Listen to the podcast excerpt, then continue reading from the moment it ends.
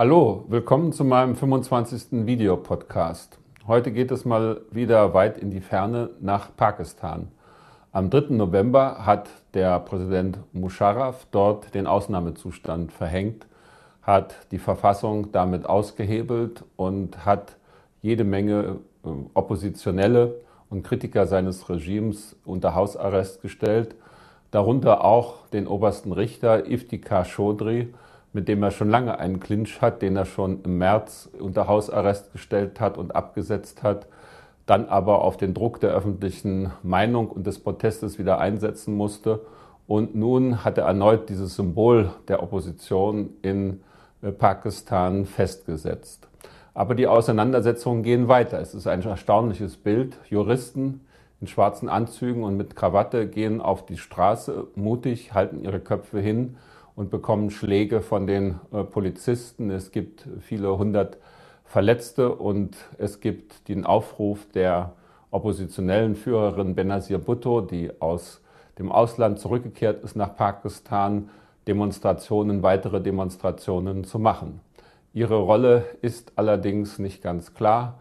Man weiß nicht, was sie eigentlich erreichen will, ob sie nicht doch eine Verbindung mit dem Staatspräsidenten hat. Aber jetzt fordert auch sie die Wiederherstellung der Verfassung und auch die baldige Abhaltung von den Parlamentswahlen, die eigentlich im Januar geplant waren. Das Ausland hat auch reagiert. Wir haben von der Bundesregierung unsere Sorgen zum Ausdruck gebracht. Ich will gleich darauf zurückkommen, weshalb. Entscheidend ist natürlich aber, wie der große Verbündete Amerika reagiert hat. Es gab eine äh, Pause, die man vielleicht als Schrecksekunde bezeichnen kann. Dann hat aber George W. Bush, der amerikanische Präsident, sehr deutlich die Ausrufung des Ausnahmezustandes kritisiert, die Rückkehr zur verfassungsmäßigen Ordnung verlangt und vor allen Dingen auch ähm, Musharraf aufgefordert, seine äh, Uniform als Chef der Armee abzulegen. In dieser Rolle hat er nämlich den Ausnahmezustand verhängt, obwohl er schon vor seiner jüngsten Wahl oder Wiederwahl angekündigt hat, dass er dieses Amt aufgeben will.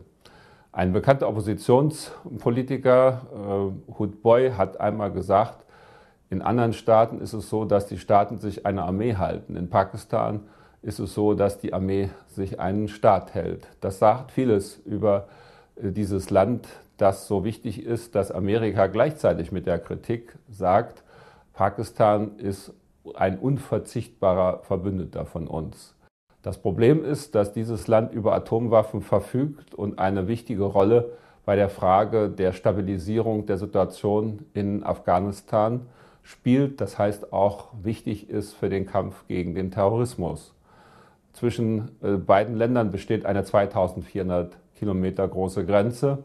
Und wir wissen, dass ein ständiger Nachstub an Kämpfern der Taliban junge, ausgebildete äh, Menschen äh, aus äh, der Grenzregion von Pakistan sind, Pashtunen, wie sie auf beiden Seiten der Grenze leben, die dann gegen die Regierung Karzai, gegen die gewählte Regierung zu Felde ziehen und dann dort die Dörfer und Regionen in Unruhe versetzen und auf die internationale Gemeinschaft und auch auf äh, unsere Soldaten in Afghanistan stoßen. Insofern ist es schon ein unverzichtbarer Verbündeter, weshalb Deutschland auch im Sommer eine Anstrengung gemacht hat, äh, Pakistan und Afghanistan mehr in eine Verbindung zu bringen. Wir haben den G8-Gipfel in Heiligendamm dazu genutzt, hier eine Initiative aufzulegen und haben auch große Sorge, dass das jetzt einfach und nur wegen des Machterhalts für einen einzelnen Mann in Frage gestellt werden kann.